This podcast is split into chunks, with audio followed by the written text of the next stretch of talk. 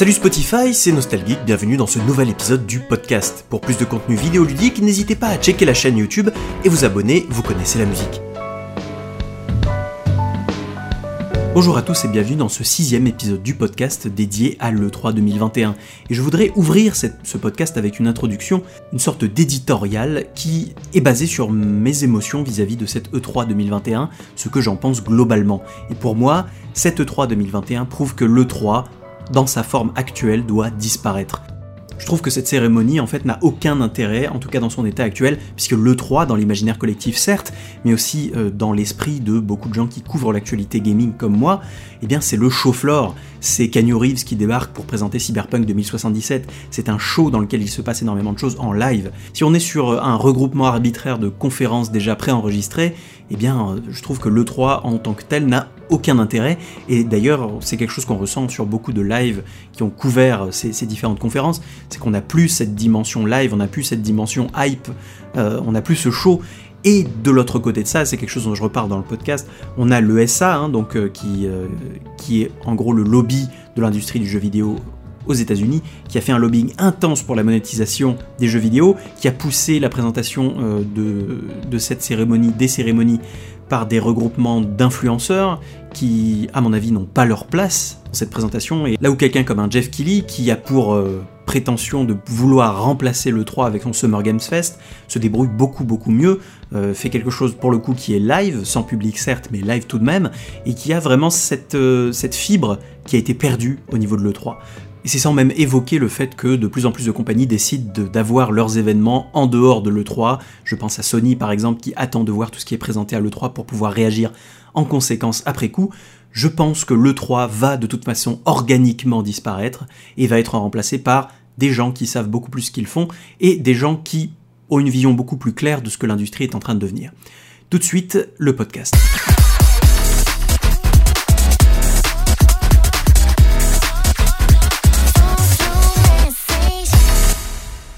Bonjour à tous, c'est Nostalgeek et bienvenue dans le Nostalcast qui est donc le format podcast slash discussion de la chaîne et dans ce sixième épisode on va discuter euh, de l'E3 de 2021, le retour de l'E3, E3 au sens très large du terme puisqu'on va parler aussi euh, du Summer Game Fest de Jeff Keighley euh, et pour ce faire je suis en compagnie de l'équipe traditionnelle, pas vraiment au complet mais quasiment, avec Roxane. Bonjour Avec Thomas. Bonjour Et avec Samuel. Salut si je devais faire un propos un peu introductif pour, euh, pour cette E3, je dirais que euh, beaucoup ont été déçus.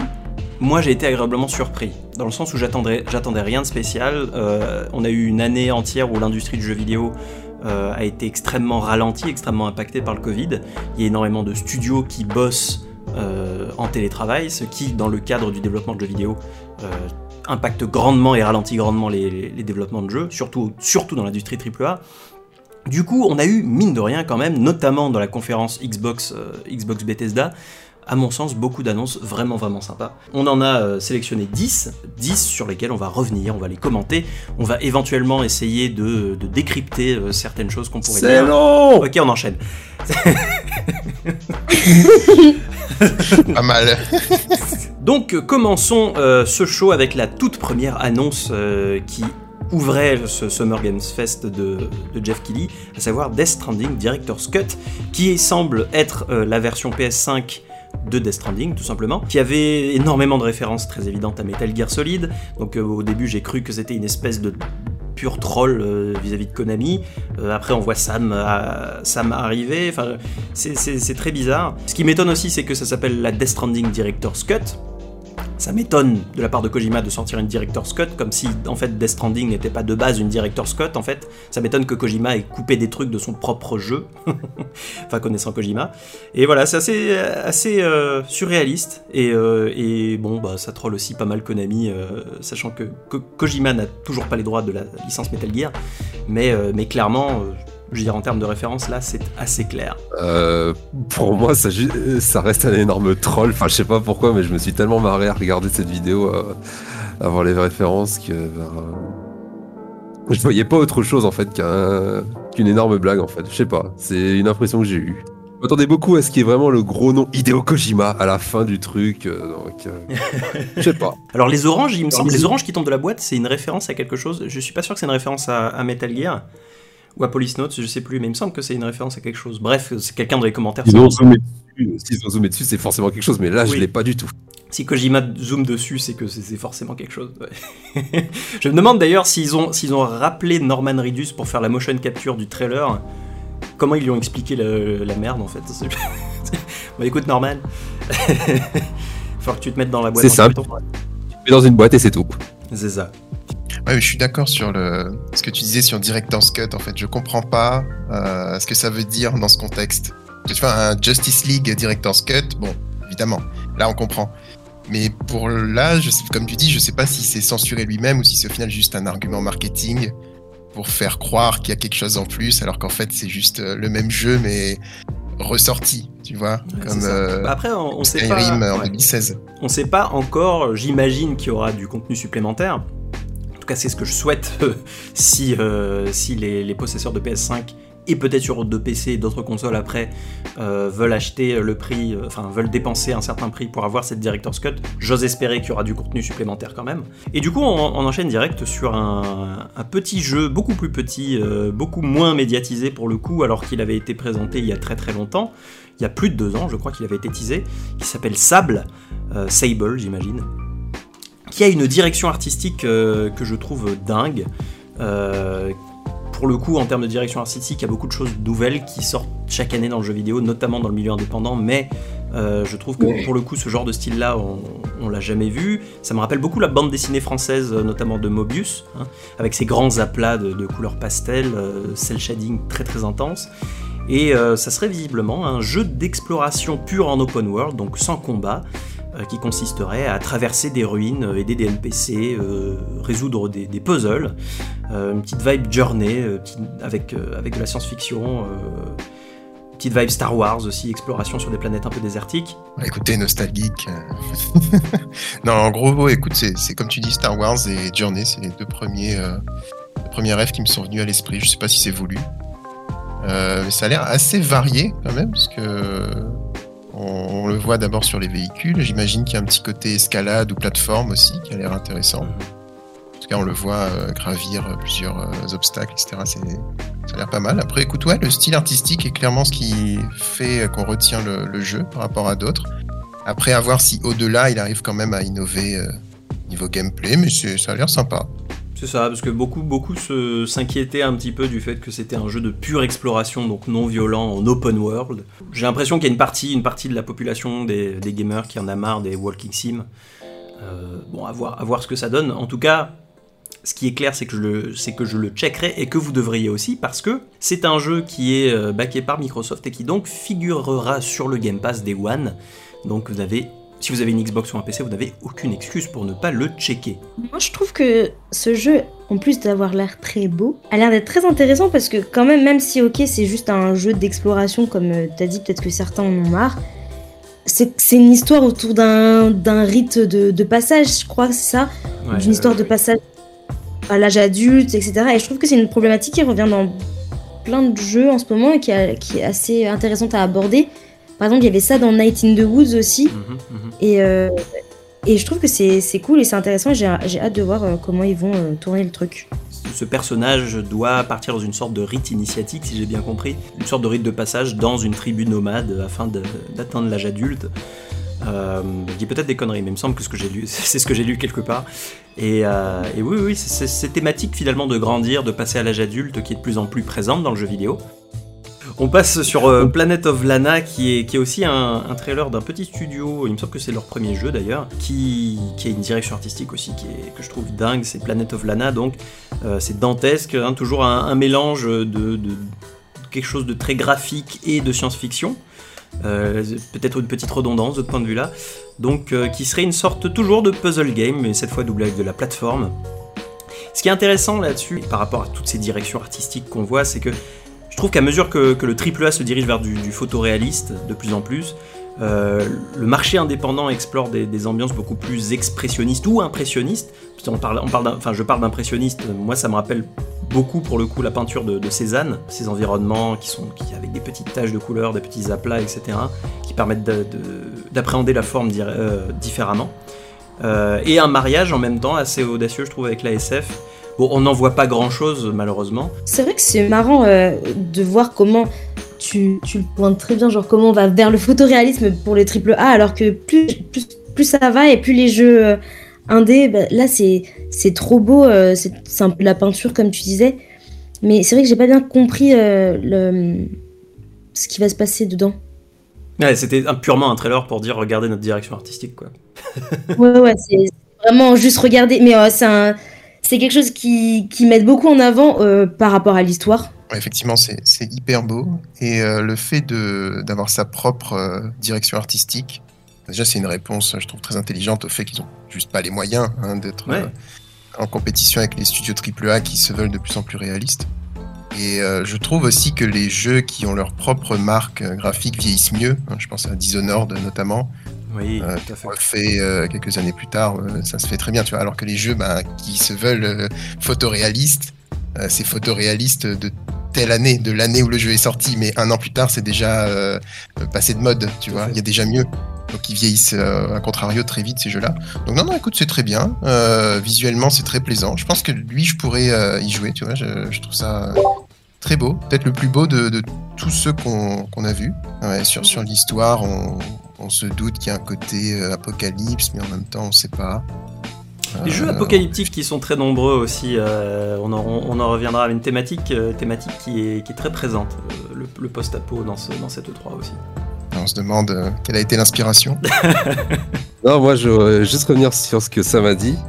sur le fait que bah, justement, est-ce que c'est ce genre de direction artistique, on va pas se lasser assez rapidement? Parce que là, au niveau euh, bah, les, euh, les, jeux AAA qui font du photoréalisme et tout, bah, on se rapproche plus du cinéma et tout, donc du coup, on peut performance, sur performance, performance. Est-ce que, je sais pas, moi, sur les jeux comme ça en mode euh, indé, c'est beau, mais après, s'il n'y a pas ce petit truc qui change à chaque fois, ce petit truc qui te fait, oh, c'est quelque chose qui m'a vraiment marqué, comme bah, Journée ou, ou Life is Strange ou Little, Little Nightmare euh, voilà, c'est un truc qui a marqué énormément. Et si là. Euh, il faut pas. Ce que tu dis, c'est qu'il faut pas simplement se reposer sur la DA et il faut qu'il y ait un twist, il faut qu'il y ait une identité au-delà de la direction artistique, quoi. Parce que là, ils sont en train de creuser le filon de euh, justement avoir quelque chose d'assez beau, assez simpliste, c'est ce qui montre le trailer. Mais c'est pas justement creuser sa propre tombe aussi, des fois. Donc, faut peut-être faire gaffe justement à pas trop, hmm. trop. Parce que oui, on a bah. tendance à se dire, ouais, c'est magnifique, donc forcément ça sera bien en termes de gameplay, en termes d'histoire, etc. Et puis, euh, et puis au final, on s'aperçoit que c'est juste, euh, juste une, un joli jeu, quoi. ouais, mais je, suis d'accord, être beau, ça suffit plus. Euh, j'ai encore. C'était, c'était innovant il y a quelques années. Les, bah, les, les, Journey et compagnie, les premiers entre guillemets qui ont vraiment marché en étant différents. Ouais. C'est vrai que là, ils veulent tous un peu renouveler ce succès. Et même s'ils arrivent à innover, avoir chacun leur identité, tout ça, la tendance reste la même, tu vois. Même si je trouve ça très beau, moi je me pose beaucoup de questions sur l'histoire et sur tout ce qu'on va devoir faire, etc. Là, en fait, vraiment que en avant la DA. Du coup, euh, moi, je trouve qu'on reste un peu sur sa fin, même si c'est très beau. Pensez, c'est très intéressant ce que vous dites tous là, pour le coup, et c'est quelque chose euh, auquel j'ai pas pensé, donc d'où l'intérêt de ne pas écrire des vidéos tout seul. Euh, quand on a tendance, c'est vrai, à, parler de la beauté du jeu vidéo et du jeu vidéo en, tant qu'art, en présentant la direction artistique, mais en oubliant que, euh, en, amputant en fait le ludisme en amputant le gameplay, en amputant l'histoire, en amputant toute cette dimension interactive qu'on a dans le jeu vidéo, et en disant oui regardez-moi, euh, bah regardez Journey, c'est magnifique. Alors que Journey, il y a, tout, le reste derrière, il y a le message, il y a les références, il y a le symbolisme, euh, et c'est c'est vrai qu'on a tendance à voir un, trailer comme Planet of Lana et de se dire ouais ouais c'est magnifique, je vais l'acheter. Euh, bon pour les coups vous n'aurez pas l'acheter parce qu'il est aussi dans le Game Pass, merci Phil Spencer, mais on a tendance à, dire, à se dire ouais c'est magnifique, je vais y jouer. Et ça, ça c'est un truc peut-être qu'il faut changer, surtout dans, dans l'ère dans, dans laquelle on vit, dans lequel le, jeu indépendant est un vivier euh, d'innovation qui est, qui est vraiment euh, ultra actif et où il y a des gens qui se lancent et qui ont peut-être des idées de, de jeu, des idées de gameplay qui sont révolutionnaires et qui n'ont pas forcément le talent derrière pour faire une direction artistique qui, qui pète. Et du coup, ce sont des jeux qu'on ne check pas parce qu'on se dit ouais, ça ressemble à rien, alors que, alors que final, au final, c'est des expériences qui mériteraient qu'on les regarde. Coucou Atomium.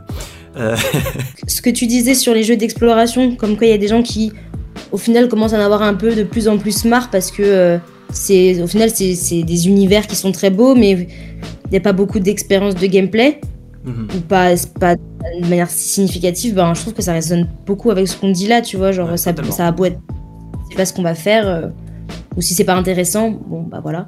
Mais euh, peut-être euh, peut-être que ça va être trop bien. Et puis, euh, il y a les- le petit animal là, il est trop mignon. Moi, j'ai envie de savoir son histoire. Ah, Il y a du merch à Là, je faire. pense qu'il y a de la merch à faire. Ce sera la nouvelle mascotte de Nostalgeek, je pense.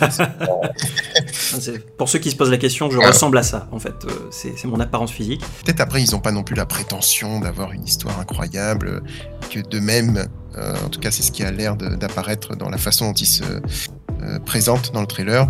Ils se voient juste comme un, un beau jeu, mais qui sera pas non plus euh, révolutionnaire niveau histoire, tu vois. Hmm. Euh, Peut-être que déjà, euh, ce serait placer la barre trop haut que de leur demander d'avoir tout. Et si déjà, d'eux-mêmes, ils se présentent comme un beau jeu, mais que ils se survendent pas non plus niveau histoire, bon bah c'est pas. Bah après, il y a des contre-exemples aussi. Je pense à Ori and the Blind Forest et Ori 2, euh, qui sont des jeux pour le coup de plateforme type Metroidvania, euh, qui ont une direction artistique de dingue. On en avait parlé d'ailleurs dans le podcast sur les Game Awards. Euh, d'ailleurs, avec Simon à l'époque, on, désespérait que Ori 2 ait pas gagné la meilleure direction artistique et que c'était Ghost of Tsushima qui avait gagné la, meilleure direction artistique. Qui a une musique de dingue, mais qui a aussi un excellent gameplay qui est, qui est qui est formidable, euh, d'autant plus que c'est, à mon sens, pour que je trouve un, un Metroidvania bon, il faut que le répondant et que le gameplay soient là en termes d'exploration, en termes de, euh, de ressenti, et, et les deux Ori, franchement, je trouve que pour le coup, ce sont des contre-exemples qui font, qui font leur taf extrêmement bien, qui racontent une histoire qui est formidable, euh, qui prend, qui prend au, au trip. Donc, donc voilà. Enchaînons sur Elden Ring. Euh, personnellement, le- l'annonce que je retiendrai de cette E3, donc euh, à ce qui paraît, il l'a confirmé il y, a, même pas 24 heures, donc Jeff, euh, était en discussion depuis des années avec From Software et Bandai, Nam- Bandai Namco euh, pour avoir l'exclusivité du trailer qui avait été vachement convoité par Xbox et par PlayStation, on devine avec de gros chèques à l'appui. Euh, donc euh, il s'est vraiment démené pour être, pour être, ce, pour être l'homme qui présenterait euh, Elden Ring, ce que je trouve vraiment génial. Hidetaka Miyazaki, donc euh, libéré des contraintes liées à la formule Souls, qui va faire un jeu en open world, ce qui aurait tendance à faire grincer des dents. Personnellement, je suis quand même assez optimiste parce que je me dis que c'est Miyazaki. S'il y a quelqu'un qui peut quand même mettre une patte particulière sur l'open world, c'est quand même lui. Après, bon, oui, c'est clairement un trailer qui fait penser à du Dark Souls en large et en travers. Euh, qui fait penser à du Bloodborne, qui fait penser à tous les jeux qu'il a fait avant euh, en un seul, en une espèce de. Il me semble que sur Reddit, il disait euh, bah, Elden Ring, c'est basiquement euh, Big Dark Souls. c'est un peu ça, mais après, le studio, le studio From Software, il a tendance à travailler non pas par révolution, pas dans une logique de révolution, mais plus dans une, dans une logique d'itération. Donc on, on a une formule qui fonctionne, on la raffine, on l'étend euh, d'expérience en expérience. Je suis très très très optimiste. J'en dirai pas plus parce que j'ai une vidéo euh, qui arrive très très vite, euh, une vidéo d'analyse du trailer, ce que je ne fais jamais. Déjà, j'étais, j'avais oublié que George R.R. Martin était aussi euh, sur ce projet. Donc en fait, quand il bossait sur ça, il avançait pas sur Game of Thrones. Donc c'est un peu à cause de ça qu'on a eu la fin de la saison 8 qui était ratée, je pense. Voilà. Déjà. Donc j'espère que ça valait le coup. Comme ça, c'est dit. Non mais c'est vrai. Attends.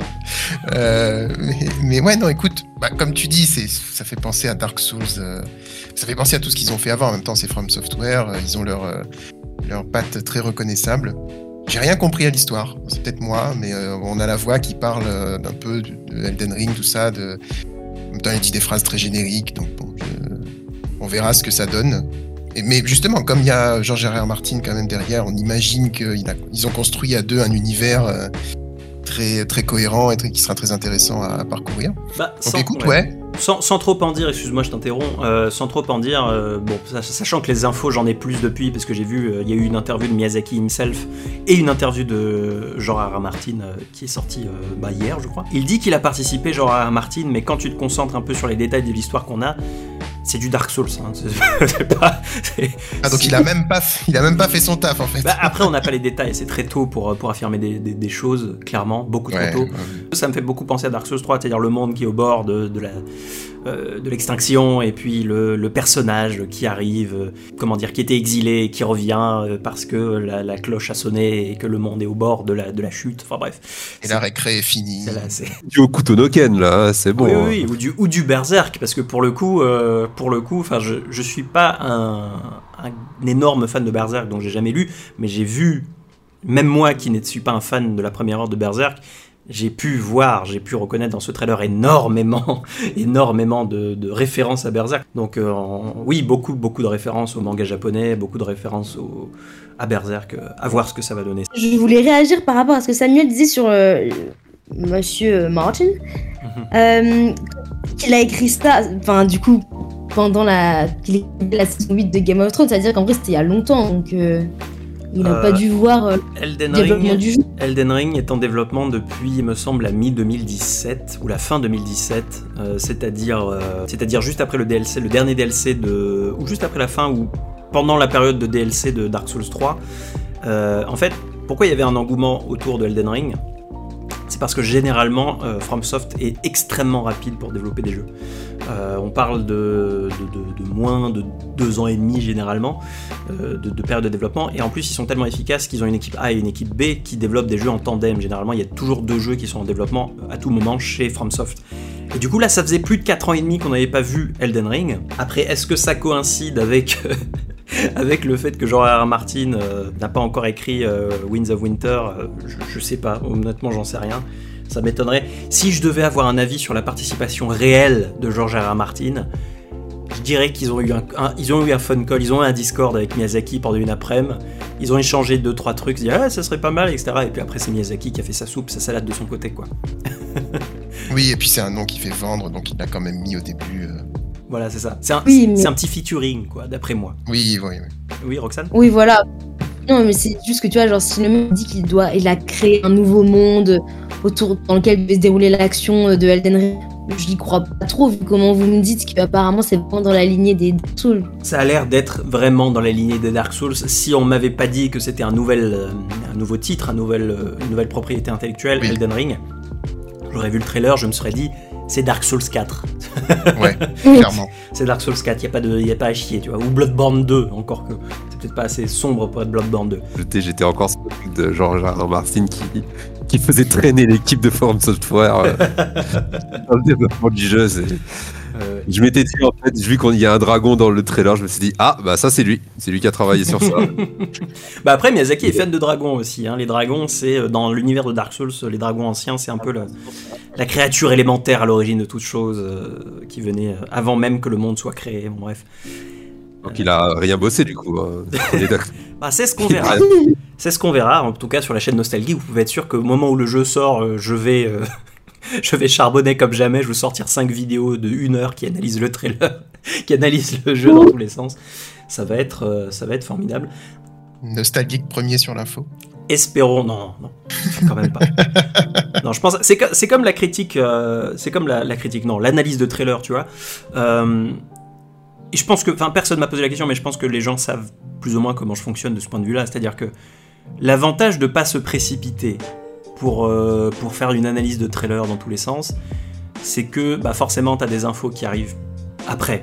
Si j'avais fait, si j'avais interrompu mon projet de vidéo sur la difficulté pour faire une vidéo, pour rusher une vidéo sur euh, Elden Ring. Je l'aurais sorti là, euh, il y a quelques jours.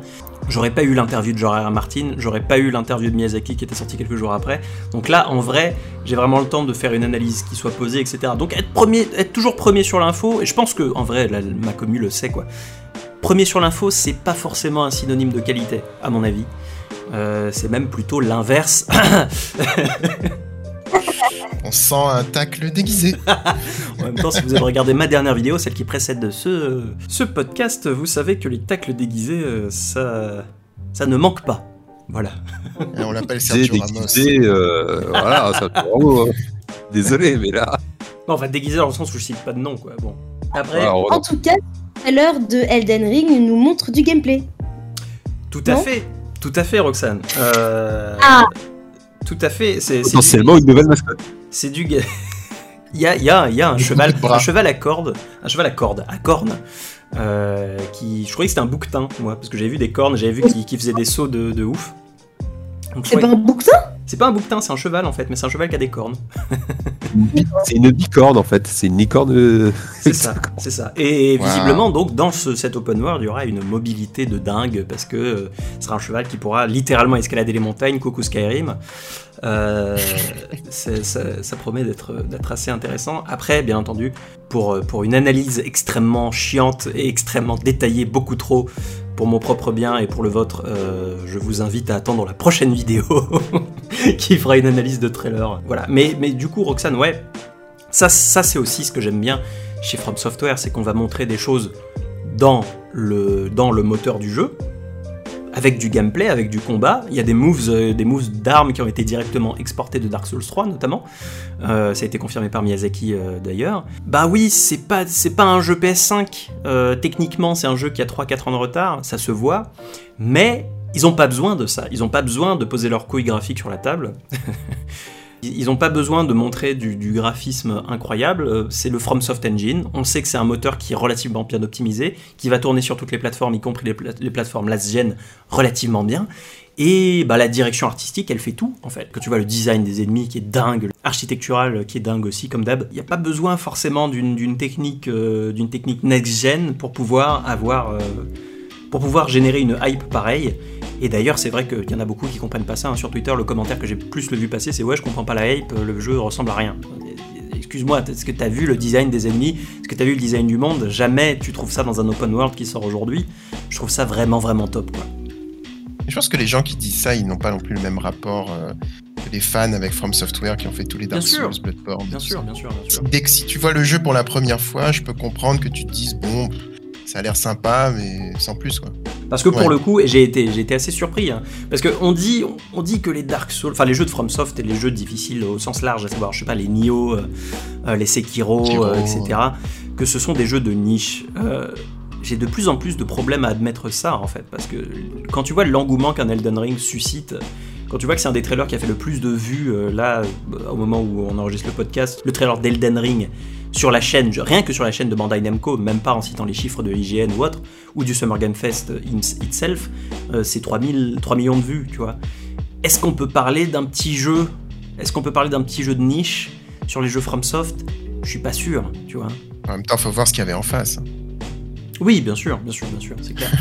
Mais euh, ce sont des jeux, à mon, à mon sens, les, les jeux FromSoft qui sont de plus en plus populaires. Pourquoi? Parce que les gens se rendent compte que ce sont pas des jeux qui sont fermés, ce sont des jeux qui sont ouverts à tous ceux qui peuvent y consacrer le temps et l'effort. Et c'est surtout c'est des jeux à- aux univers, aux histoires, aux, aux- aux mythologies qui sont dingues et qui méritent qu'on s'y intéresse. Et une fois que tu es dedans et que tu es engagé un petit peu dans ce, dans, dans- dans ce jeu de la description euh, de, de l'univers, que tu regardes les, vidéos de Vatividia notamment, euh, c'est passionnant, c'est passionnant. Et un truc que j'ai qui me vient là. Euh, J'espère quand même que l'histoire sera à la hauteur et vu que c'est une toute nouvelle licence, Ouais. qui prendront justement le parti de ne pas faire du Dark Souls sur la narration. Parce que si on est, et ce serait très bien, je trouve, qu'il sera alors, qui se rapproche un peu de la façon de raconter d'un Witcher 3, tu vois, où là t'as de vrais personnages. euh, Quelque chose de moins cryptique, quoi, de moins, de Bah moins, de ouais, moins ouais. Perforas, quoi. C'est ça, c'est ça, parce que c'est vrai que bon, les Dark Souls, bon, j'ai j'ai fait le, le 3 seulement. J'ai bien aimé, même si bon, j'ai aussi euh, été très frustré par moments. Euh, mais c'est vrai que niveau histoire, au bout d'un moment, enfin moi en tout cas, je, j'ai complètement, euh, je suis complètement passé à côté. J'étais en mode bon bah envoyez-moi le boss suivant et let's go quoi. Ouais. Euh, et et c'est vrai que le jeu t'aide pas. J'aurais pu faire l'effort aussi bien sûr, mais le jeu t'aide pas forcément à comprendre qui sont les gens avec qui tu interagis, quel est le lien entre euh, tel boss et tel boss machin. Sur ça, j'espère qu'ils iront un peu plus loin. Quitte à faire voilà des vraies quêtes, tu sais, avec ton journal de quêtes, machin. euh, Ouais. bon, peut-être pas aller non plus vers du farm, des trucs comme ça, mais quelque chose de plus plus travaillé niveau histoire. Ouais. C'est vrai que ça, c'est un débat qui a toujours été présent sur les Souls, hein, notamment sur les gens qui arrivent. euh, et pour le coup, sur, sur la difficulté, j'ai tendance à être très. euh, avoir une opinion très, très marquée. Sur l'histoire, c'est vrai que c'est plus c'est plus compliqué. C'est-à-dire que et, les Souls sont pas les seuls coupables. Enfin, les jeux de FromSoft sont pas les seuls coupables de ce point de vue-là. Il y a énormément de jeux japonais qui t'invitent à les décrypter à l'aide de la communauté euh, sur les forums, sur les vidéos d'analyse, etc. Qui sont volontairement critiques en fait pour ajouter une dose d'analyse et qui te racontent pas une histoire à proprement parler, qui te donnent juste des bribes que tu es censé euh, il y a cet aspect jeu de piste qui est très intéressant, mais euh, pour le coup, je comprends qu'on n'ait pas envie de se lancer dedans. Euh, qu'on n'ait pas envie de se taper 6 heures de vidéo de Vatividia pour comprendre euh, pourquoi euh, il y a une petite fille dans l'appartement de Bloodborne à Yarnam qui a envie de retrouver sa maman. je comprends tout à fait pour le coup. Et c'est, on peut espérer, on peut espérer que ça soit plus clair. Sekiro avait fait Sekiro ou Sekiro, prononciation à la japonaise ou à l'européenne, on ne sait pas, euh, avait fait des progrès significatifs dans ce, dans ce secteur-là. La narration était beaucoup, beaucoup, beaucoup plus claire. C'était pas, c'était pas non plus dans ta face non plus, hein. c'était pas du Witcher 3, c'était pas du Skyrim, mais c'était quand même, en termes d'exposition, c'était beaucoup plus au point. Euh, il y avait des dialogues, il y avait des, cinématiques incroyables. Euh, c'était. Ouais, on peut espérer qu'ils iront dans, dans cette voie-là, d'autant plus que Sekiro était un excellent jeu. Euh, avec une histoire euh, assez profonde, mine de rien, beaucoup plus que ce que j'avais imaginé au départ, sur la nature de l'immortalité, euh, sur ce que ça veut dire que d'être immortel, etc. bref, ça, fait partie, ça fait partie du charme, je trouve. On verra, on verra ce que ça donne le 21, 31, 21 janvier, je sais plus, janvier 2021. Si, si le jeu n'est pas reporté d'ici là, parce que comme on le sait de Jason Schreier, le jeu a eu de nombreux soucis de développement, donc espérons espérons qu'il ne soit pas reporté, sinon je pense que ça va être pire que les reports de Cyberpunk 2077. Euh, il va y avoir des manifs dans les rues, voilà. Du coup, Starfield, Starfield, on l'attendait depuis, oulala, depuis très très très très longtemps. Euh, Starfield, première nouvelle licence dans l'univers Bethesda depuis euh, près de 25 ans, il me semble. Bethesda, donc les papas de Fallout, les papas de Elder Scrolls, qui est on en discutait euh, il y a quelques temps euh, dans le podcast également. Une exclusivité Xbox et PC euh, qui sera sur le Game Pass Day One. En même temps, on le voyait venir à des kilomètres. quand bien même j'étais pas forcément certain que ça soit le cas, c'est vrai qu'au final, si Microsoft débourse je sais plus combien de dizaines de milliards de dollars pour acheter Bethesda, c'est qu'il y a bien une raison, et cette raison c'est l'exclusivité de licences qui font vendre. Starfield, elle ne fera peut-être pas vendre pour le coup, mais il y a quand même le badge Bethesda, quand bien même ils sont un peu tombés de leur piédestal ces dernières années. Un jeu sur l'exploration spatiale, très semblable visiblement à Skyrim en termes de design, selon les mots de Todd Howard, qui est donc le, game designer de ces jeux. Euh, beaucoup de factions, des planètes, euh, beaucoup de planètes, beaucoup d'environnements très différents. Euh, des mécaniques RPG beaucoup plus présentes que dans Skyrim pour le coup, ça serait leur RPG le plus hardcore euh, je cite euh, à ce jour. Alors bon, hardcore dans la, bouche, de Todd Howard euh, et, de Bethesda, c'est pas forcément le hardcore que vous espérez en tant que fan de RPG la plupart du temps. ça, reste quand même quelque chose de très soft, je pense. Ça me fait penser à, pour le coup, The Outer Worlds, euh, donc cette logique d'aller de, planète en planète, euh, d'aider un petit peu des NPC, des différentes factions dans différents environnements, euh, vivre une espèce de, petite saga de jeu de rôle en mode space opéra. Franchement, ça me botte. Et chose assez remarquable, pour moi la chose la plus remarquable, parce que finalement on n'a pas de gameplay dans ce trailer, on a c'est un trailer CGI. Je doute pas qu'il tourne dans le moteur comme c'est écrit, mais ça reste quand même de la CGI. Hein. C'est pas le jeu qu'on voit. il s'agit d'un jeu qui est qui tourne sur le nouveau Creation Engine 2. on, voulait Skyrim 2, on a eu le Creation Engine 2. Donc, euh, donc une nouvelle technologie. Bethesda, avait grandement, Bethesda Game Studio avait grandement besoin de revoir de fond en comble sa technologie, euh, parce que le Creation Engine euh, et sa racine, le Gamebryo Engine, c'était un moteur qui, même à, la last gen, avait 10 ans de retard. Et je suis quand même agréablement surpris de, de, voir qu'ils ont, a priori, remanier leur tech. On va voir si ça se traduit euh, euh, en quelque chose d'impressionnant. J'ose espérer pour eux, parce que si on se tape le même moteur que Fallout 76, eh ben ça va mal se passer, tout simplement. Je vais arrêter de parler. Thomas. Tu peux réutiliser ma phrase en mode ça. Tu peux la réutiliser tant que tu veux là. c'est ça. Je parle beaucoup dans ce podcast. Comme disait Samuel, ce podcast c'est une excuse pour m'écouter parler tout seul pendant, pendant 30 minutes. et faire la pub du Game Pass aussi. Et faire la pub du Game Pass. Bah, en même temps, Si tu es gamer aujourd'hui et que tu as un PC, est-ce que, est que un PC ou une Xbox, est-ce que tu as vraiment le choix en fait? Le Game Pass c'est juste trop bon, c'est trop beau. Franchement, avec le petit, euh, petit Game Pass que j'ai eu pendant pas longtemps, là, j'en ai, j'en ai défoncé quelques jeux. Hein, bah, ça. Tu, rentabilises euh, Et clairement, mais c'est ça. Le, truc du PSN, non c'est un truc de fou. Bah là, là, je, je permets un petit aparté. Là, il y, y, a toute la. D'ailleurs, pour ceux qui ne le savent pas, foncez dessus, hein, euh, si vous êtes fan de la licence ou pas d'ailleurs. tous les jeux toutes les entrées numérotées de Yakuza sont désormais sur le Game Pass, y compris euh, Like a Dragon. Ça, paraît bizarre comme ça, d'abandonner ses racines de brawler et de, combat en deux rues, et remplacer ça par du pur RPG au tour par tour, mais la transition est tellement, tellement naturelle, et l'histoire est tellement cool, et les personnages sont tellement cool. Enfin, si vous n'avez pas fait Yakuza Like a Dragon et que vous avez de quoi jouer au Game Pass, franchement, vous n'avez plus aucune excuse. Je précise bien entendu que ce podcast n'est pas sponsorisé par Microsoft. Euh, ce podcast n'est pas sponsorisé tout court d'ailleurs. Cette histoire de Game Pass là, même avec euh, ben, du coup la sortie de Starfield, ça encule bien la PS. Hein. Ah mais totalement, totalement. Et je peux te garantir que après avoir passé un petit, euh, un petit moment sur Twitter après cette annonce-là, que les joueurs de, PlayStation exclusivement se sentent bien enculés aussi. enculés, enculés. Mais en même temps, en même temps, ils ont rien à dire. Ils ont rien à dire d'une part, et Bethesda a pas à s'excuser d'autre part, quoi. Parce que c'est un, c'est un deal, c'est comme ça que ça fonctionne. Oui, mais Bethesda s'est excusé un peu. Oui, ils se sont excusés, mais ils n'ont pas à le faire. C'est Pete Hines, donc pour mettre en contexte Pete Hines, qui est le, le CEO, il me semble, de Bethesda, euh, Bethesda Publishing, pour le coup, pas, pas, Bethesda Game Studio, donc qui est à la tête aussi de Arkane et euh, de tous ces studios-là, de la maison Bethesda, Zenimax, tout ça, euh, qui s'est excusé à demi-mot envers les joueurs PlayStation.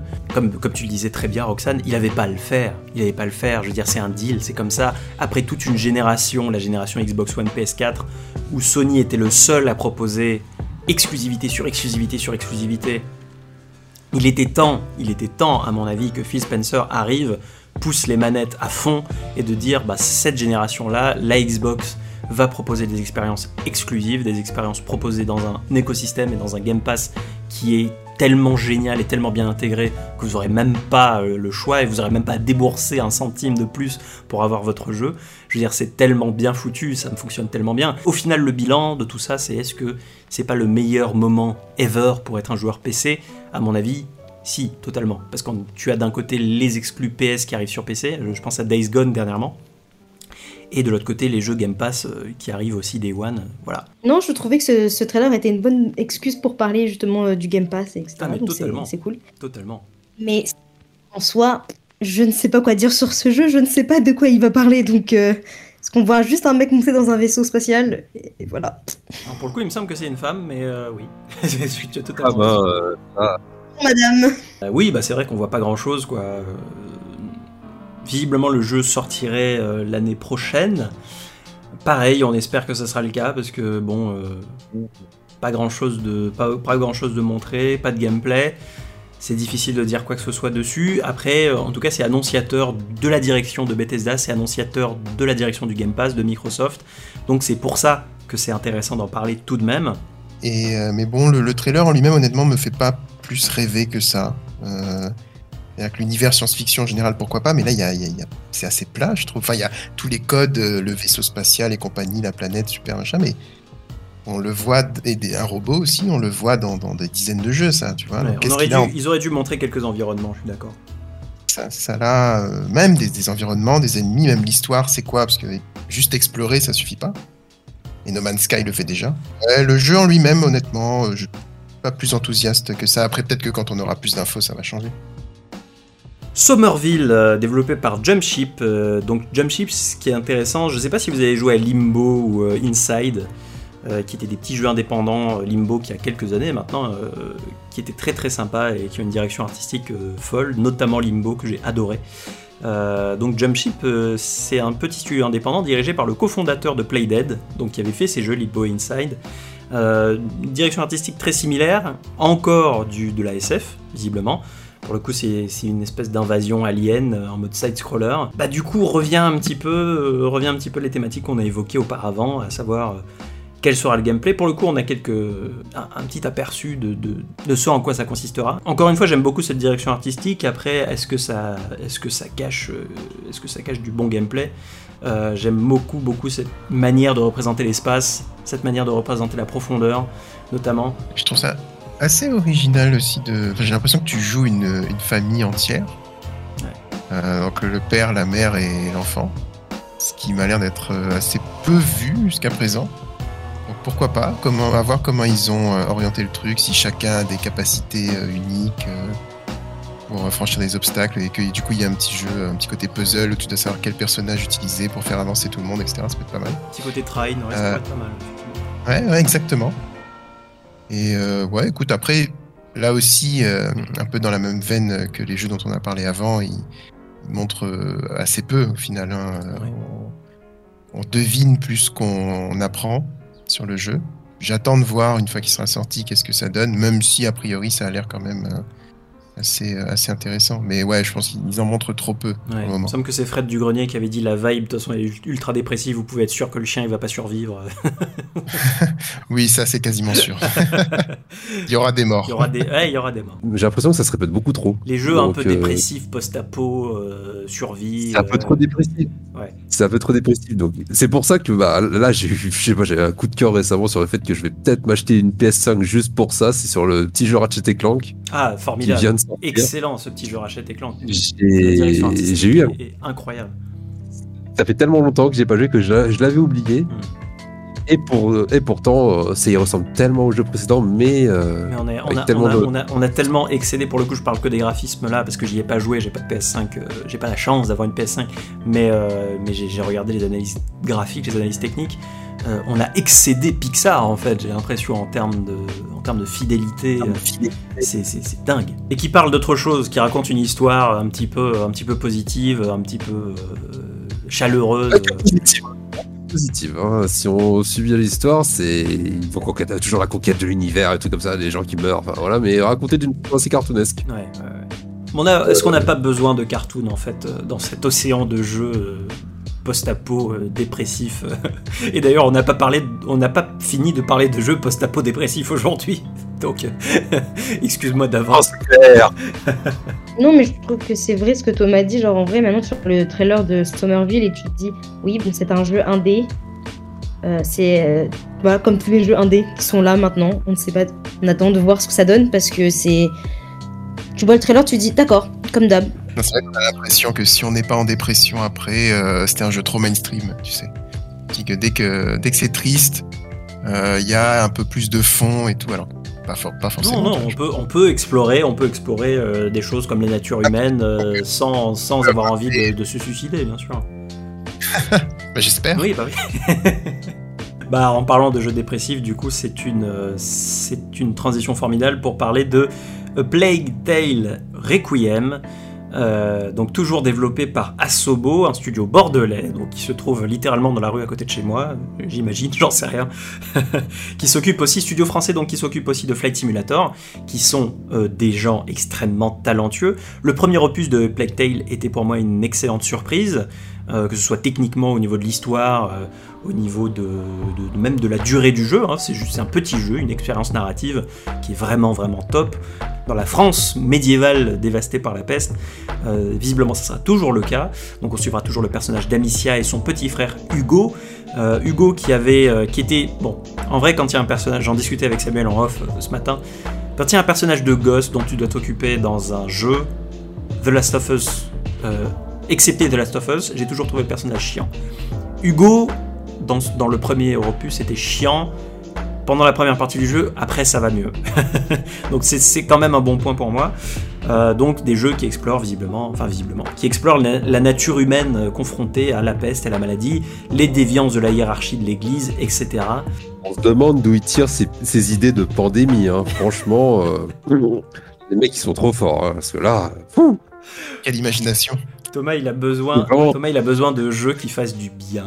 là, que je commence à rentrer dans une période de ma vie où euh, péter des monstres dans Doom ça suffit plus. Mais ça reste quand même un, un bon petit trailer de qualité que vu ça, la petite marée euh, de rats qu'on a vu. Je sais pas pourquoi j'ai vu Ça m'a fait penser direct à Shining.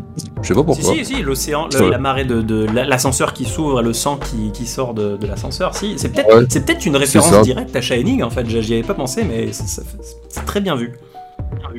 Peut-être, je sais pas du tout. Parce que vraiment, voir des, des dessins de rats comme ça qui sortent d'un coup, tu sais pas d'où ça vient, c'est. Ok, ça peut être pas mal. euh, Tout à fait, à voir. tout à fait. C'est peut-être un, un trailer kubrickien et tu seras probablement le. pro- Je regarde un peu les commentaires là. Tu es peut-être le premier à avoir fait ce parallèle, donc euh, GG. Le, le jeu est très beau, et d'autant plus qu'on on a le comparatif avec le premier, on voit euh, la différence. Et ouais, pour avoir fait le premier, là, clairement, ils sont, ils se sont surpassés. Bah après, Euh, quand, tu vois, quand tu vois ce qu'ils ont été capables de faire sur Flight Simulator, qui est, je pense, euh, aujourd'hui, graphiquement, le jeu le plus impressionnant de l'industrie, sans concurrence. On parlait de Ratchet et Clank aussi, bon, c'est différent, après il y a du cartoon versus du photoréaliste. Et ça reste du flight sim, donc euh, quand tu, quand tu regardes d'un peu plus près les immeubles, etc., euh, quand tu t'approches du sol, forcément c'est pas aussi beau. Mais quand tu es dans les airs, quand tu regardes des screenshots de Flight Simulator, euh, quand tu regardes les, les, les, les, rues- les routes, les, les, les villages, les nuages, les reflets de lumière, etc., c'est incroyable. Ce studio-là, je pense qu'il a un avenir euh, brillant, en vrai, en termes, ne serait-ce que sur la technique. Ouais, ouais, en plus, c'est un studio français Ouais. qui n'est pas Ubisoft. Ouais. Donc on est d'autant plus fiers. ouais, écoute, franchement, très, très encourageant. Je pense que j'y jouerai aussi, hein, a priori. Les personnages d'enfants, t'aimes pas, c'est ça? Enfin, En fait, j'aime pas. Les personnages- C'est pas tant les personnages d'enfants, mais généralement, quand il y a ce type de personnage là dans un jeu, c'est un enfant. C'est-à-dire qu'il y a des jeux où tu joues un personnage et en fait, dans, dans la boucle de gameplay, euh, ton personnage doit s'occuper d'un personnage sans défense. Tu vois, ça a commencé avec Resident Evil 4 par exemple, où tu devais te- t'occuper de la fille du président, et la fille du président en question, elle pouvait pas se défendre, elle se faisait systématiquement encercler par les ennemis, et tu pouvais plus la sauver, elle se faisait tuer comme une merde.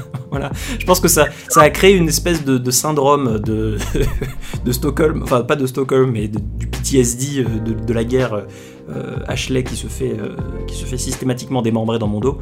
En fait, j'aime pas ce gameplay dans le sens dans lequel tu es obligé de t'occuper d'un autre personnage qui est sans défense. Tu vois. Là où euh, un jeu comme Bioshock Infinite, par exemple, tu as un personnage, le personnage d'Elisabeth, qui t'accompagne, mais qui prend soin d'elle et qui sait se défendre.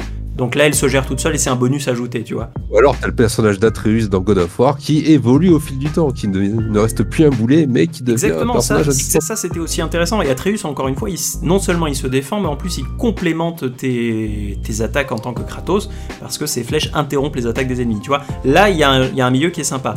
Euh, dans A Plague c'était un peu plus compliqué pour moi parce que le personnage de Hugo, c'est normal, c'est dans l'histoire du jeu, c'est un petit, c'est un petit garçon que tu es censé protéger. C'est ça le but du jeu, tu vois. Bah tu le tiens par la main tout le jeu et tu es censé le planquer à chaque fois que tu fais un truc dangereux et après tu dis Hugo viens, la voie est libre, etc. J'ai du mal. t'attends que dans cette suite, ils servent à un truc, quoi. J'espère. Mais en vrai, en vrai, c'est un jeu que j'ai eu du plaisir à faire. hein. Je veux pas non plus dire ouais, il y a des gosses dans mes jeux, viens les gosses dans mes jeux. Non, non, c'est pas du tout le propos. Euh, c'est juste que j'ai- en fait, j'ai toujours eu un petit peu de mal avec cette boucle de gameplay là. Et je pense que c'est Resident Evil 4 qui m'a traumatisé de ce point de vue là. Donc on enchaîne sur Replaced. Replaced, bah on va peut-être avoir pour le coup, on va peut-être aller très vite sur ce sujet de Replaced euh, parce que jeu indépendant, side-scroller en 2D, euh, avec une direction artistique très expressionniste. euh, donner quelques infos sur le jeu peut-être, donc encore une DA très développée qui a scotché beaucoup de monde, hein, si on se réfère en tout cas aux vues pour un jeu purement indépendant. Développé par Sadcat, euh, Sadcat Studios, hein, basé en Biélorussie. Euh, encore du post-apo, donc euh, tu jouerais le rôle d'une intelligence artificielle piégée dans un corps humain. Ça reste du pixel art, mais c'est du pixel art. Je trouve que la, la gestion de la lumière, les effets de lumière donnent vraiment tout leur, tout leur cachet euh, à ce pixel art là. Ça reste. Il y a quelque chose à, à creuser là, par contre. hein. Il y, a quelque chose à, il y a quelque chose à creuser, tu vois. Ça reste du pixel art, mais il y a, il y a- il y a un truc. Il y a une vibe, il y a un- cette vibe un peu cyberpunk, post-apo, il y a un peu de tout qui se confond dedans. Puis avec du combat, avec des samouraïs, visiblement, et des sabres, des katanas, etc. Ça bouge dans tous les sens. Je sais pas, ce, trailer, pour le coup, il m'a vraiment fait sourire. Et aux autres jeux indés qu'on a vus, il a quand même une autre particularité, tu vois, ce côté pixel art que tu dis, euh, un peu univers rétro, les lumières. Bah, du coup, t'es un peu plus intrigué. Ouais, je trouve les mouvements de caméra très intéressants aussi. C'est pas statique, ouais, ça, ça nous met encore plus dans l'action, je trouve. Après, si tu veux faire un parallèle à un film, pour moi, ça me rappelle Sin City. hein. Oui, Oui, tout à fait. hein, euh, avec, les, avec les néons très, euh, très présents euh, et puis ces couleurs, ces couleurs très, très contrastées. Oui, oui, Sin City. Des films, des films très Claudius, expressionnistes, des, des romans graphiques en fait aussi, hein, euh, style la 300, etc., avec des couleurs très puissantes. Et on transitionne sur Life is Strange, True Colors, donc le troisième opus, on peut le dire, je sais pas, ou, ou un spin-off, mais bon, j'imagine que c'est le troisième opus, puisqu'il y a un nouveau personnage euh, de Life is Strange. Donc, euh, Life is Strange a toujours été une euh, série de jeux vidéo qui explore des histoires humaines, qui explore la nature humaine avec un twist surnaturel. hein. Ici, visiblement, le personnage, j'ai oublié son nom d'ailleurs, son pouvoir c'est de la pure empathie. Donc, le personnage arrive à déceler des pensées, des sensations des personnages euh, avec cette espèce d'aura là, des émotions pures en gros. Donc, qui se trouverait dans le même univers que les deux épisodes précédents, enfin les deux épisodes, les deux opus précédents qui étaient eux-mêmes subdivisés en épisodes et euh, sur fond d'enquête sur la mort d'un jeune homme dans un petit village visiblement. Euh, bon, Life is Strange, je, sais, je sais de sources sûres que toi Thomas tu es extrêmement fan, je suis aussi extrêmement fan du premier. Je n'ai pas terminé le 2, euh, comme beaucoup de monde visiblement d'ailleurs, parce que sur la version Switch en fait ils ont annoncé qu'il y avait euh, bah, le premier et True Colors qui allait arriver sur la Switch et aucun- aucune trace des deux, gamins du 2. Donc euh, je sais pas d'ailleurs pourquoi j'ai moins accroché avec le 2, comme beaucoup de monde. Euh, J'espère aussi que la bande son sera toujours à la hauteur, puisque la, la plus grande force à mon avis de is Strange c'est quand même ses bandes son. Alors, je n'ai pas pu tester encore le, le deuxième opus, malheureusement, par euh, manque de temps. Mais rien que sur le petit trailer, bon, bah, on te retrouve toujours cette petite patte avec quelques petites améliorations, notamment sur le euh, visage des personnages. Je sais pas si t'as remarqué, mais il y a moins de, de grosses cassures sur les expressions de visage euh, qu'il y avait sur les premiers. je, je crois que c'est aussi Mais le premier, si je dis pas de bêtises, peut-être que j'en dis, mais si je dis pas de bêtises, c'est le premier Life is Strange qui a recours à la, à la motion capture. Il n'est pas plus mal justement pour retranscrire les émotions qui euh, sont le thème principal de ce jeu. hein. Tout à Donc fait. euh, là, ils ont eu justement la bonne idée de faire cette transition sur du euh, motion capture là pour euh, ce petit côté émotionnel justement avec les différentes couleurs. Peux encore penser à vice versa pour moi là du coup. Ouais, non, mais en vrai, c'est c'est- mignon, hein. Mais vraiment penser à vice versa. Avec les petites couleurs, on la voit dans le trailer genre la tristesse, la colère, la joie. Après, Life is Strange, on aime ou on n'aime pas, parce que ça, ça peut clairement euh, passer pour du délire d'adolescent en rut, euh, boosté aux hormones, euh, qui a envie de, de feel, qui a envie de feel des feelings, tu vois. Après, clairement, c'est l'image du jeu que j'avais, et toi comme moi, enfin, nous trois, Samuel, Samuel, Thomas et moi-même, Ouais, ouais. on y a joué quasiment en même temps à l'époque, et on était quand même bien âgés, et le jeu était sorti depuis très longtemps. Euh, on, a été, on a été brisé émotionnellement par le premier opus. Donc, euh, On a été sous Xanax on a été, trois semaines. on a je été crois. sous Xanax. On a dû consulter après, putain. Donc, euh, après, je comprends que ça frappe pas les gens. C'est comme ça qu'on s'est rencontrés, hein, d'ailleurs, C'est ça, en thérapie. thérapie. Après, je comprends tout à fait que ça frappe pas, que ce soit des, jeux- des jeux qui frappent pas les gens et auxquels les gens n'accrochent pas, quoi. Perso, c'est une expérience. Pour le coup, True Colors, il y a, une vibe qui me plaît beaucoup. Euh, et puis finalement, c'est ça qu'on veut dans un jeu Life is Strange, c'est qu'il y ait une vibe. Il y a tout déjà là-dedans. Il y a déjà le petit. euh, Enfin, comment dire Ça, reprend énormément de, petites histoires du premier. La, jeune fille qui redébarque dans, ce, dans une ville. T'as un meurtre inexpliqué. Elle a ses super pouvoirs. Elle se sent un petit peu seule. Alors, du coup, elle a ses amis. Blablabla. Bla, Mais, bizarrement, c'est. Même si c'est pas quelque chose de ultra révolutionnaire. La musique elle sera là, l'histoire elle sera là, et puis bah sur le plot twist de fin là, je pense pas qu'on sera déçu. Hein. Moi, j'avoue que ça me fait beaucoup rire ce trailer. J'ai vraiment l'impression de regarder une série euh, pour les teens. C'est Ah, ça. je suis trop d'accord. ça, c'est quand même True Colors à la fin. Elle est là. On la voit faire ses, ses petites émotions, la colère, la joie, la peur, la tristesse. Et euh, moi, ça me fait rire. Ça fait un peu, ça me un fait peu rire ce. Paris, quoi. Oh non, on s'attend plus à un truc des années 80, genre euh, un arrêt sur l'image en fin de- d'épisode avec euh, les gens qui sourient et qui se pointent du doigt. Et des Moi, ça me fait penser à, ça me fait penser à Riverdale. Oui, oui, oui, tout à fait, tout à fait. J'allais le pointer du Il y a le côté euh, enquête euh, dans un village paumé en Amérique, tu sais, et on apprend au fil du trailer que les, gens qui ont l'air bienveillants cachent des choses, euh, qu'il faudra justement décrypter leurs émotions pour comprendre, qui sont pas aussi euh, sympas qu'ils en ont l'air. Euh, donc ouais, il y a ce côté enquête là qui, a l'air intéressant et qui fait penser aussi euh, à une série. Et le problème de Life is Strange pour moi, c'est que ils sont toujours obligé de, faire mieux que le premier, tu vois. Niveau, niveau ma émotion, justement, niveau histoire, tellement puissant que pour moi c'est extrêmement difficile de faire mieux. C'est pour ça qu'à mon avis le 2 n'a pas marché parce qu'il souffre de la comparaison. Peut-être qu'en lui-même il est très bien, j'y ai pas joué. Mais comparé au premier, je pense qu'à mon avis c'est pas mieux. Bah, il y en a, ceux, qui ont joué, j'ai entendu, j'ai entendu beaucoup qui ont joué au second euh, qui me disent que c'est vraiment, c'est vraiment pas mal le 2. Après il y a aussi, il faut pas oublier Before the Storm qui a été un spin-off du premier qui est euh, une préquelle en fait, du premier qui racontait la rencontre entre Chloé et, euh, et Rachel. Euh, moi aussi, pour moi, Life is Strange, j'associe tellement ça au personnage de Chloé, et quand je dis le personnage de Chloé, je veux dire le personnage d'Ashley Birch. Ashley Birch, qui était d'ailleurs dans cette 3, qui, a ouvert la cérémonie avec euh, Jeff Kelly, qui est pour moi, enfin je veux dire, elle jouait Parvati dans The Outer Worlds aussi, une actrice incroyable, qui, apporte tellement, tellement, tellement d'émotions dans, ses performances, euh, notamment vis-à-vis de Chloé. D'après moi, en fait, Life is Strange n'aurait pas été Life is Strange. Life is Strange aurait été un mauvais jeu sans Ashley Birch, en fait. Et c'est vrai que bah, ça, c'est un peu ma crainte, c'est de ne pas voir Ashley Birch revenir dans un Life is Strange. Pour moi, de base, tu pars perdant. Mais après, c'est que moi, et c'est parce que je suis assez attaché aussi à cette franchise-là. Pour attacher à un seul personnage, ça a été la même pour The Last of Us. Sur The Last of Us 2, on, était, on avait tous joué à The Last of Us premier du nom avec euh, Joël. Ah oui, oui, oui. Tout bah, oui. Ceux qui n'ont pas joué à The Last of Us 2, tant pis pour vous, c'est un spoiler. Attention, spoiler, on vous laisse un petit moment pour switch off. Voilà, ça voilà maintenant c'est mort. Bah voilà, quand on, quand on voit qu'il se fait désinguer, ça tout le monde qui était en mode Non, mais qu'est-ce que vous avez fait C'était horrible Enfin bref, euh, voilà, des trucs comme ça. Pour moi, ça restait quand même un bon jeu, même si la plupart des gens ils se sont dit euh, ah, on a, le jeu il était mort, du coup c'est un jeu de merde. Enfin, voilà, c'est trop rester, attaché à un seul personnage, ça veut pas dire que le jeu en lui-même il est mauvais. Ah, je dis pas, je dis pas que c'est le cas, je dis pas que c'est le cas, et, euh, et, je le ferai le 2 de toute façon. Avant True Color, je ferai le 2 très certainement. Pour le coup, celui-là, cet opus-là m'intéresse vraiment. Je sais pas pourquoi il y a une vibe qui me dit beaucoup, euh, donc je le, je le ferai et j'en parlerai sur la chaîne s'il le mérite, bien entendu. Il y a un personnage, là, le, personnage féminin secondaire qui s'appelle Steph, je crois. Oui, qui. Elle rappelle quand même vachement Chloé Price. Hein. Oui, mais Steph, elle est présente dans le premier épisode, si je dis pas de conneries. Ou dans Before the Storm. Ah en fait, elle vient de Arcadia Bay.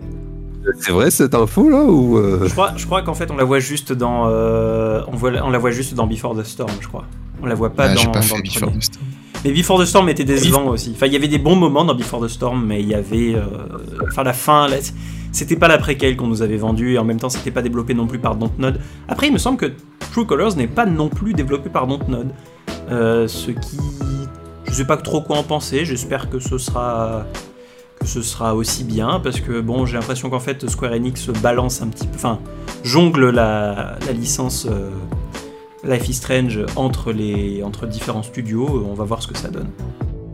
Ce qui me permet d'enchaîner sur la dernière annonce euh, de cette sélection. Euh, à mon avis, la seule annonce peut-être avec Shin Megami Tensei euh, que je retiendrai et Metroid Dread aussi, Metroid Dread qui avait l'air vraiment, vraiment sympa de ce Nintendo Direct.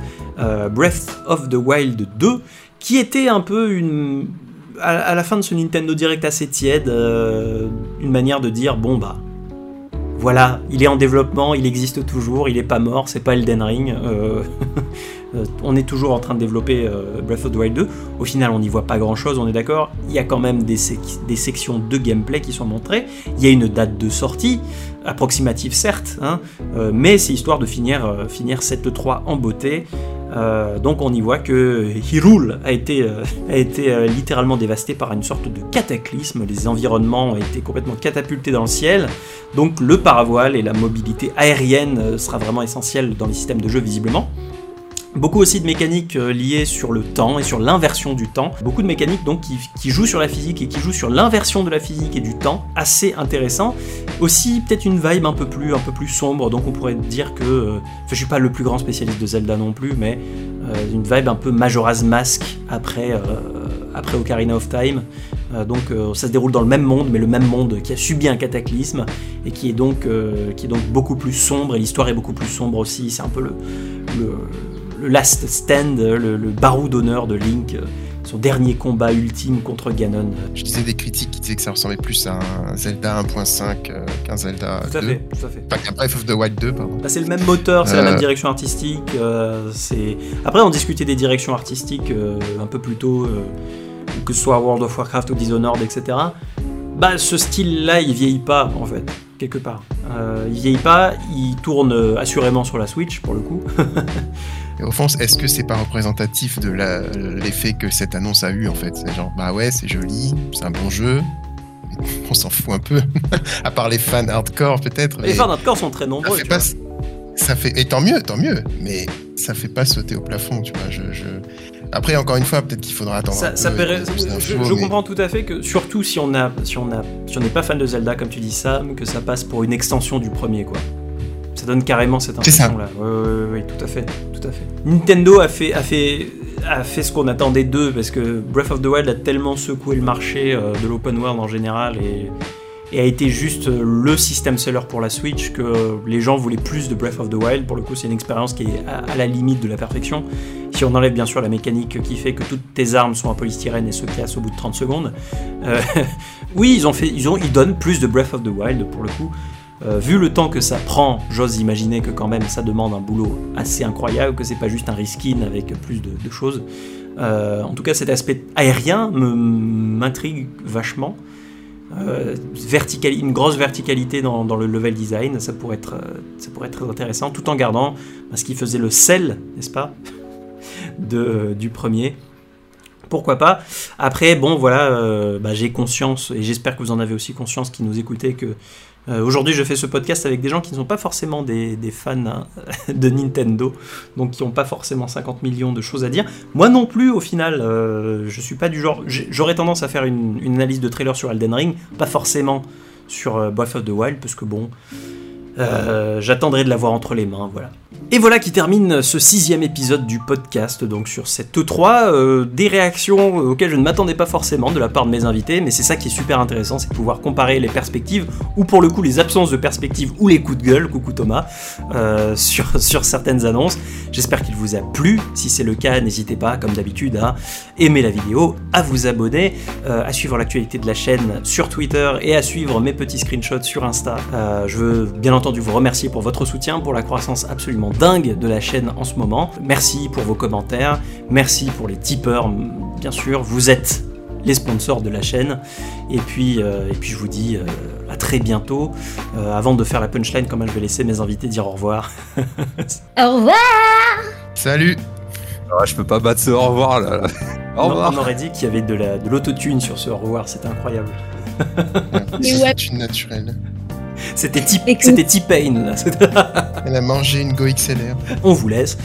Et perso, je vous dis à très bientôt sur les internets.